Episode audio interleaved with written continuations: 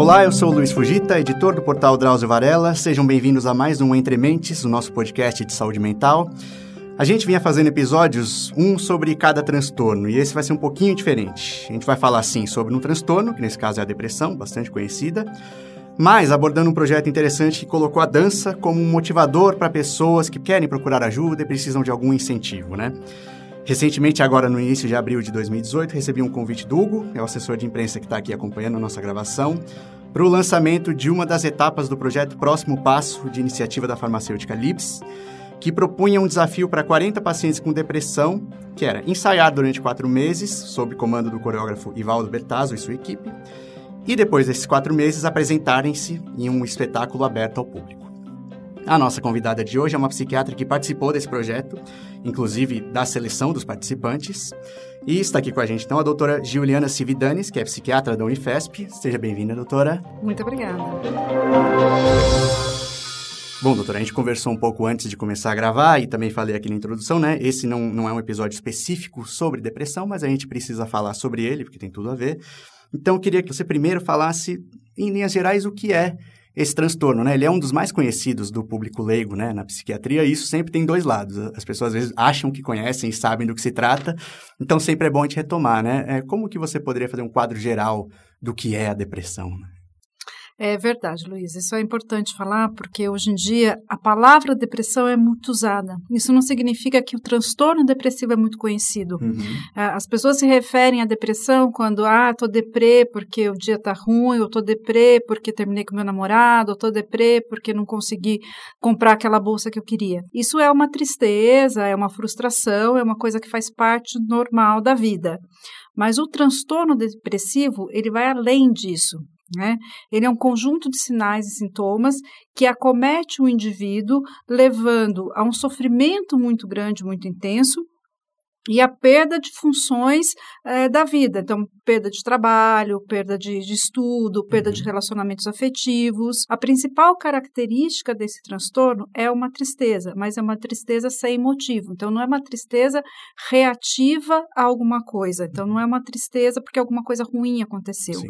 É uma tristeza que está mais relacionada a uma angústia profunda, a uma visão cinza da vida, uma perda de prazer por coisas que antes gostava de fazer. Uhum. E, e todas essas, esses é, emoções, esses sentimentos vão levando a pessoa a ficar cada vez mais negativa, vão aparecendo sintomas físicos mesmo, como insônia, uhum. redução de apetite, perda de peso, dores crônicas. Então, ela é, a depressão ela é uma síndrome, um transtorno que é um conjunto de alterações emocionais, comportamentais e físicas que caracterizam essa doença e que causam muito sofrimento e que causam muito prejuízo na vida do paciente como um todo. Sim. Tem um termo que aparece bastante quando eu vou pesquisar para essas entrevistas que a gente faz, que é insight que pelo que eu entendi é uma, uma, um julgamento que a própria pessoa tem sobre a sua condição, né? especificamente em psiquiatria.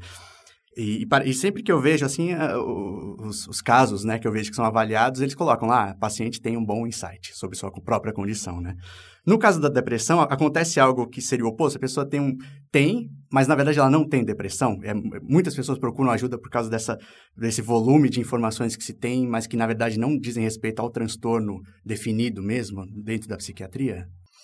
Não sei se chegam a buscar ajuda, né? Mas assim, muitas pessoas se identificam com aquela lista de, de, de, sintomas, porque a maior parte dos sintomas das doenças mentais como um todo são emoções e sentimentos que todos nós temos, uhum. né?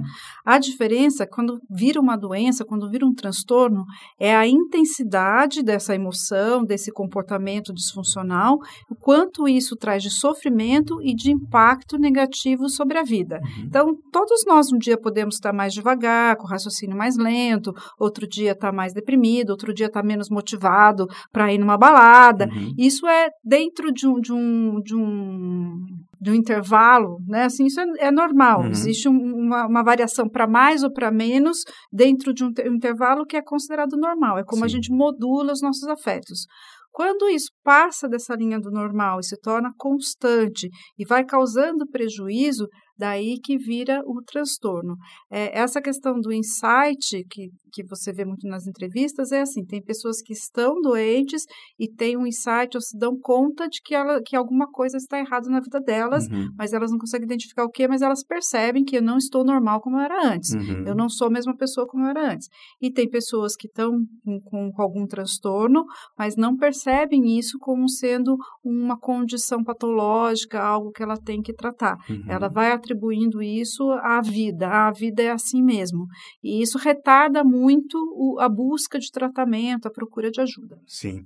E aí, doutora, já entrando na parte do projeto, né, do próximo passo, eu falei rapidamente, né, alguns participantes, qual era a proposta, mas eu queria que você você falasse, né, onde que você entrou no projeto, como que você foi convidada e qual era a proposta dele, né? Então, a proposta do projeto me atraiu muito, né?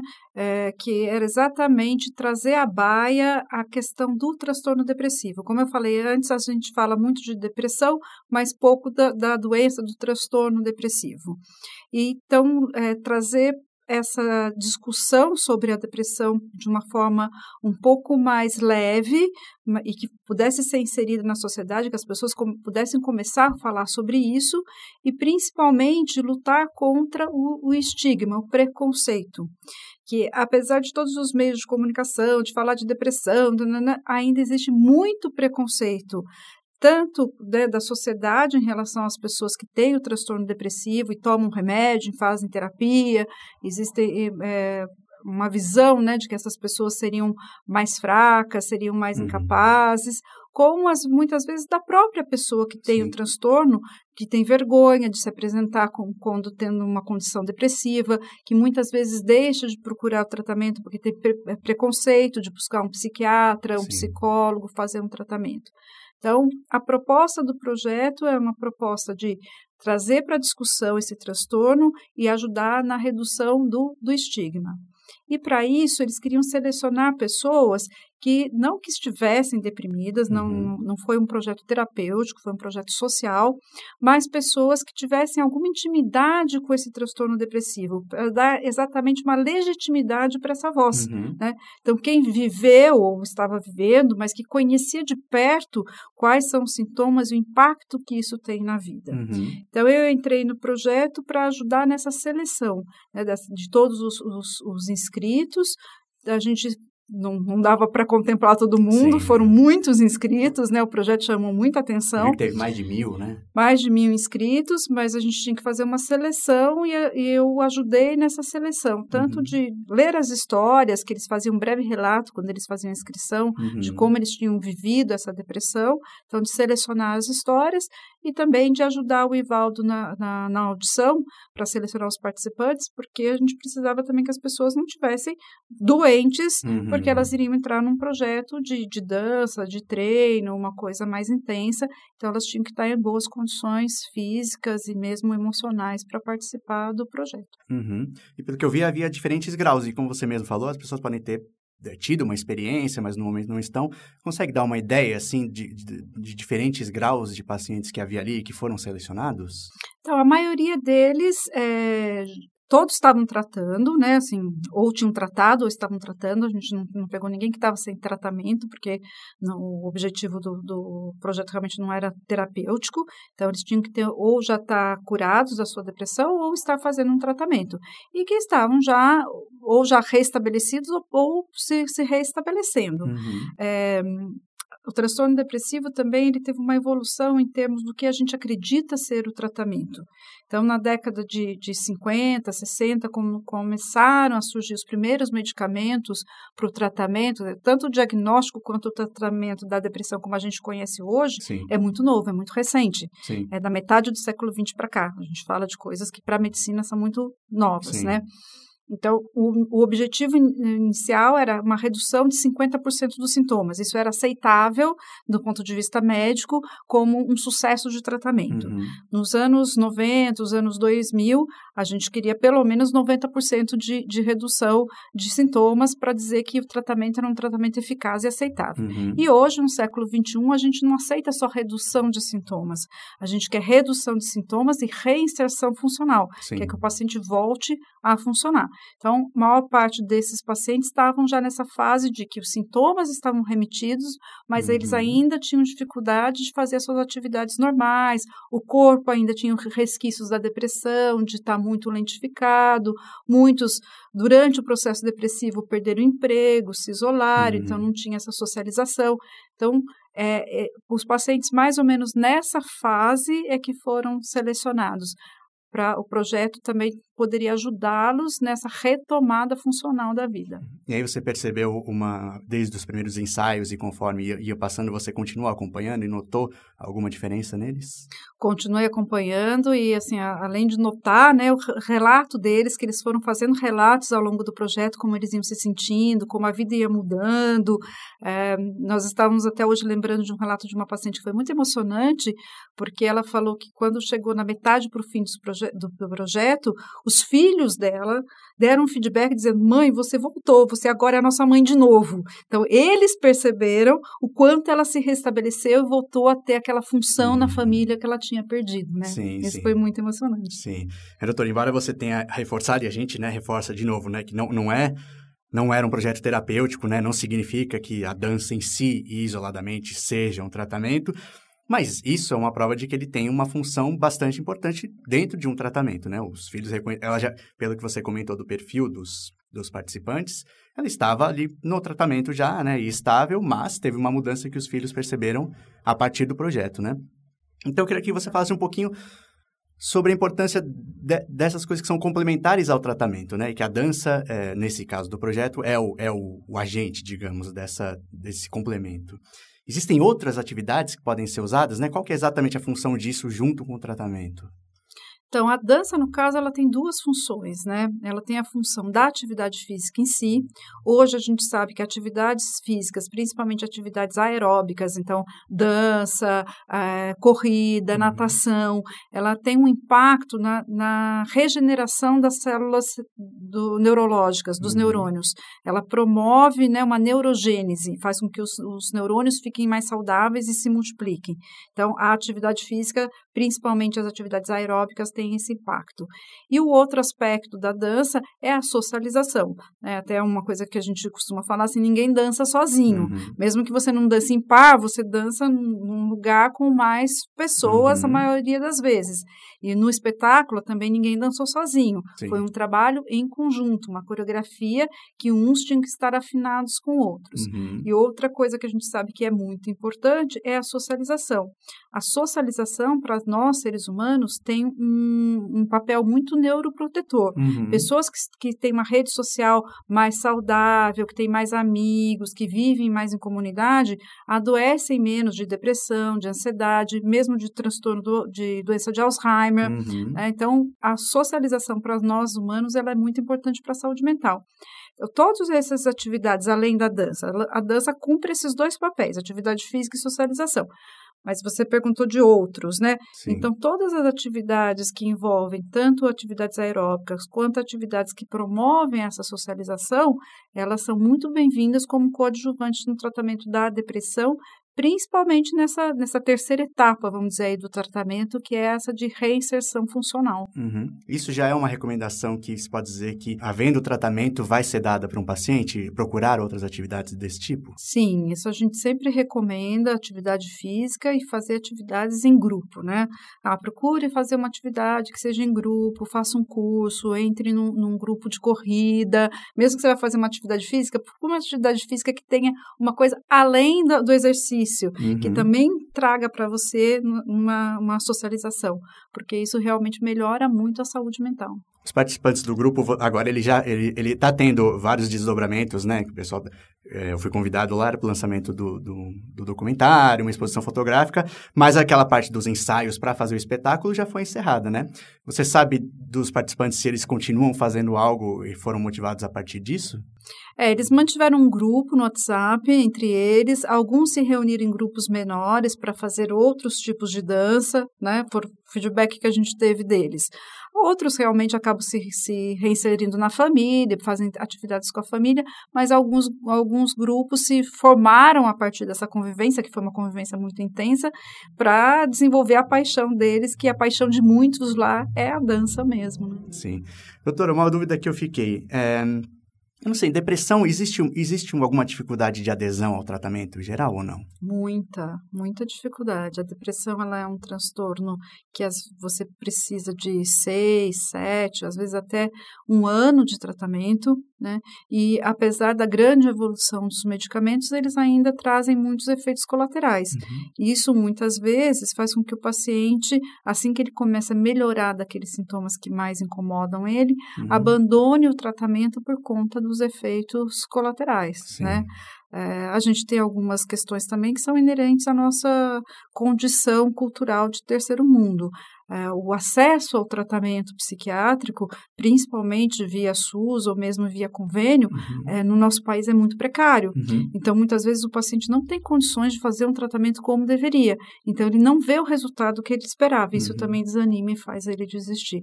A gente tem muitas barreiras no tratamento ainda dos transtornos mentais é, relacionados à adesão e, e, e, acesso mesmo, acessibilidade ao tratamento. Uhum. E aí, nesse caso, manter uma atividade como essa ajuda também nessa parte, a pessoa se manter no tratamento?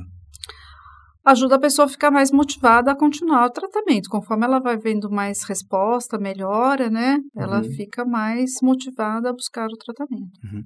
Nessa parte que você falou, doutora, da, da dificuldade da adesão por conta do, do, do sistema público, né? Uhum. É, a gente consegue detalhar um pouco mais por que, que isso acontece? É dificuldade de chegar ao lugar em que a pessoa tem que pegar um medicamento? É uma coisa bem concreta assim? É, historicamente no Brasil, a saúde mental ela sempre foi negligenciada no uhum. sistema público, né? Eu não sei se só no Brasil, eu acho que a gente escuta isso também é, nos Estados Unidos, eles reclamam muito de que a saúde mental é Sim. é muito negligenciada, então eu acho que é uma coisa meio do mundo. É um dos motivadores é... desse programa, inclusive. Exatamente, né? Então, assim, é o preconceito, a falta de clareza, essa coisa de achar que que a saúde mental ela não, não tem tanta importância em detrimento da cardiologia, de uhum. outros transtornos que talvez tenham como desfecho a morte, né? Sim. Eu acho que as, os, as doenças que têm como desfecho a morte, ela acaba sendo mais impactante na sociedade de alguma sim, forma. Sim. O, o, o, doente mental, ele sofre, mas muitas vezes ele sofre sozinho. então, ele está com, com o fardo daquele sofrimento, mas isso está afetando a sociedade, mas de forma silenciosa. Né? Porque se a gente pensar em, em ausências no trabalho, em Sim. custo mesmo para o sistema público, que o paciente que tem depressão, ele busca o sistema público para outras causas, outras queixas, muito mais do que o paciente que não tem. Se a gente pensar em custos indiretos, né, se a gente fosse Sim. um pouco mais racional, tratar a depressão faria uma boa economia para o sistema público, mas tem o preconceito, tem uma série de coisas que faz com que não tenha um investimento robusto. Então, a quantidade de instrumento público para atender uh, os pacientes é, é pequeno. Então, uhum. mesmo que tenha lá um, um CAPS funcionando, é, o número de, de profissionais trabalhando, o número de consultas que ele consegue fazer por mês é insuficiente para atender a demanda. Uhum. Né?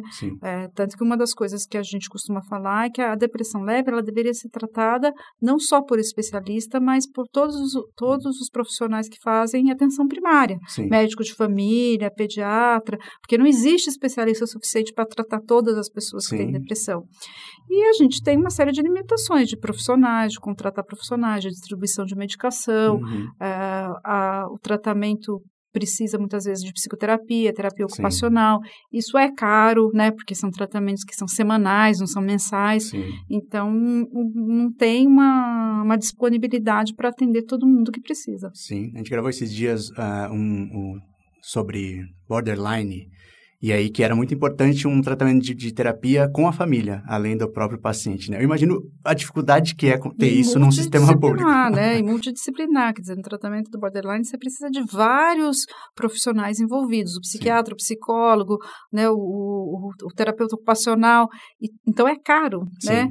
Mas de verdade não é tão caro quanto o, o uso excessivo que eles fazem do sistema público de saúde e por outras vias. Sim. É que acaba acaba se não fazendo essa conta. Sim, sim. Né? É, como a doutora mencionou, eu acho interessante porque essas que realmente causam a morte, vai, no final, como o câncer, né, assusta muito, é, mas em algumas pesquisas você encontra em medidas que são de impacto na qualidade de vida, né, e de fardo na vida da pessoa, como muitas doenças mentais, elas, tão, elas superam outras que pra gente é nossa, a esclerose, esclerose múltipla, por exemplo, é uma doença muito grave, mas você vai ver um, um transtorno psiquiátrico tá acima dela, né? Tá acima. É. É, você ver, o estresse, por exemplo, do cuidador de um paciente autista é comparável a um estresse de guerra o cuidador do paciente autista, ele tem um estresse tão intenso quanto o soldado que vai para a guerra. E o cuidador não necessariamente é o profissional, pode ser um familiar. Um familiar, ah. né? Então, quando você fala em tratamento do autismo, por exemplo, você não adianta você atender só a criança, Sim. você tem que atender a família também. Sim. Porque esse cuidador, esse familiar que está cuidando,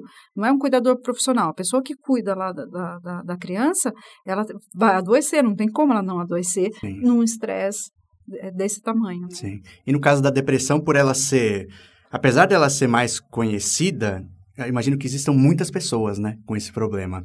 Isso faz com que o atendimento ainda seja insuficiente pela quantidade de pessoas que sofrem desse transtorno? É, a depressão é o transtorno psiquiátrico mais prevalente. Uhum. Então, estima-se que cerca de 8 a 13% da população mundial sofre de depressão. Uhum. Então, com certeza, você precisa de um batalhão aí de profissionais para atender todas essas pessoas. Então, falta realmente é, profissional especializado, psiquiatra, vamos dizer assim, para para atender. Mas exatamente porque ela é tão prevalente, ela deveria deixar de ser uma coisa só focada no psiquiatra para ser um problema de saúde pública. Uhum. Ela é um problema de saúde pública, então todos os profissionais de atenção primária que estão na saúde pública é, deveriam ter condições de, de absorver, de atender esses pacientes, mas muitas vezes eles não têm, eles podem até ter o preparo, né, para diagnosticar e tratar, mas eles trabalham sobre condições que tem que ver um paciente a cada cinco minutos, a cada sete minutos. Uhum. É, não dá para fazer diagnóstico em psiquiatria em cinco minutos. Sim. Né? Doutora, é, existe alguma coisa que um paciente que acha que, que pode estar com, em um quadro depressivo, que pode ser, possa ser diagnosticado mesmo, que ele possa reconhecer em si mesmo para saber se é realmente alguma coisa passageira ou não, aquele é um estado, ou, ou sempre a pessoa sabe se é mesmo uma depressão ou não? Não, nem sempre a pessoa sabe. Eu acho que o, o insight, aí no caso, para ela perceber que ela precisa ou não de ajuda, é, a, o, a, o impacto que isso está tendo na vida dela, o tamanho do sofrimento e o tempo, né? Uhum. Uma coisa passageira dura três, quatro dias. Uma coisa, um estado de desânimo, de perda de energia, de desmotivação, de visão negativa do mundo, de dois, três meses já é um alerta. Uhum. Ninguém fica chateado dois, três meses. Você fica chateado dois, três dias, mas não dois, três meses, né? Nem, aliás, nem três semanas semanas, você já começa a, a, a se perguntar o que está acontecendo comigo, né? Sim, em geral é um estado que pessoas do círculo social percebem também, ou pode ser que não? Pode ser que a pessoa esconda para si? Fique... Olha, é fácil de esconder, principalmente em ambientes mais de trabalho, que não tem intimidade. É uhum. É mais fácil de ser reconhecido pelas pessoas que convivem, família, né? o cônjuge, a pessoa que está todo dia ali, vê esse estado de humor. Porque às vezes a pessoa fica mais quieta, não se abre, fala uhum. pouco no trabalho, os colegas de trabalho, cada um está focado na sua tarefa, não tem como perceber. Sim. Né? Mas a família, que está mais acostumada com o comportamento do paciente, muitas vezes é a família que nota que mudou, e a família ou pede para a pessoa ir ao médico, ou acompanha a pessoa ao médico. Então, no diagnóstico e no começo do tratamento, a família tem um, um papel bastante importante, bastante relevante. Legal. Doutora, tem algo que você gostaria de mencionar que a gente não falou aqui? Acho que é um tópico importante sobre esse tema? Ou abordamos, em geral, tudo que você espera sobre esse assunto? Eu gostaria de reforçar a questão do preconceito, né? Uhum. É, existe uma ideia de que a pessoa que procura o psiquiatra, que procura o psicólogo é louco. Uhum. Então, eu não sou louco, eu não vou nesse médico. E que será internado, né? Exatamente. Ou também uma outra coisa que as pessoas têm medo da medicação. Acham que vão tomar medicação, vão ficar dependente, vão ficar viciado. Uhum. Então é importante a gente desmistificar isso e saber que remédio é para quem está doente. Se você tem uma pneumonia, você vai ao médico, toma um, um antibiótico e vai tratar a sua pneumonia. Você não vai achar que a sua força de vontade vai superar a sua pneumonia. Uhum, Se você tem um transtorno depressivo, não adianta você ter fé, força de vontade, Isso é importante, sim, mas não é o suficiente. Uhum. É, na depressão, você tem uma alteração neuroquímica, então uhum. uma desregulação do sistema nervoso central em termos químicos, uhum. que precisa ser compensada. Que, então, muitas vezes, ela precisa tomar a medicação para poder voltar ao seu estado normal. Muito obrigado por ter né, aceitado a entrevista. Obrigada espero, você. Né, assim como o, o, projeto do Próximo Passo, espero que aqui a intenção do programa é contribuir justamente para essa última coisa que você chamou a atenção, que as pessoas não, não vejam como algo que deva ser escondido, né? E que realmente procurem ajuda, porque grande parte dos transtornos tem um tratamento né, já estabelecido hoje. Obrigado, doutora. Obrigada. Lembrando que você pode ouvir esse podcast nos agregadores de podcast, no iTunes ou no portal Drauzio Varela. Se você quiser mandar comentários ou sugestões de pauta, pode mandar no meu Twitter, que é o LuizFugitaJR, ou nas redes sociais Drauzio Varela. É só lembrar de colocar a hashtag Entrementes para a gente conseguir encontrar mais fácil no meio dos vários comentários que a gente recebe. É, mas a gente vai tentando ver os temas que as pessoas querem ouvir para chamar entrevistados e gravar um programa. Até o próximo mês.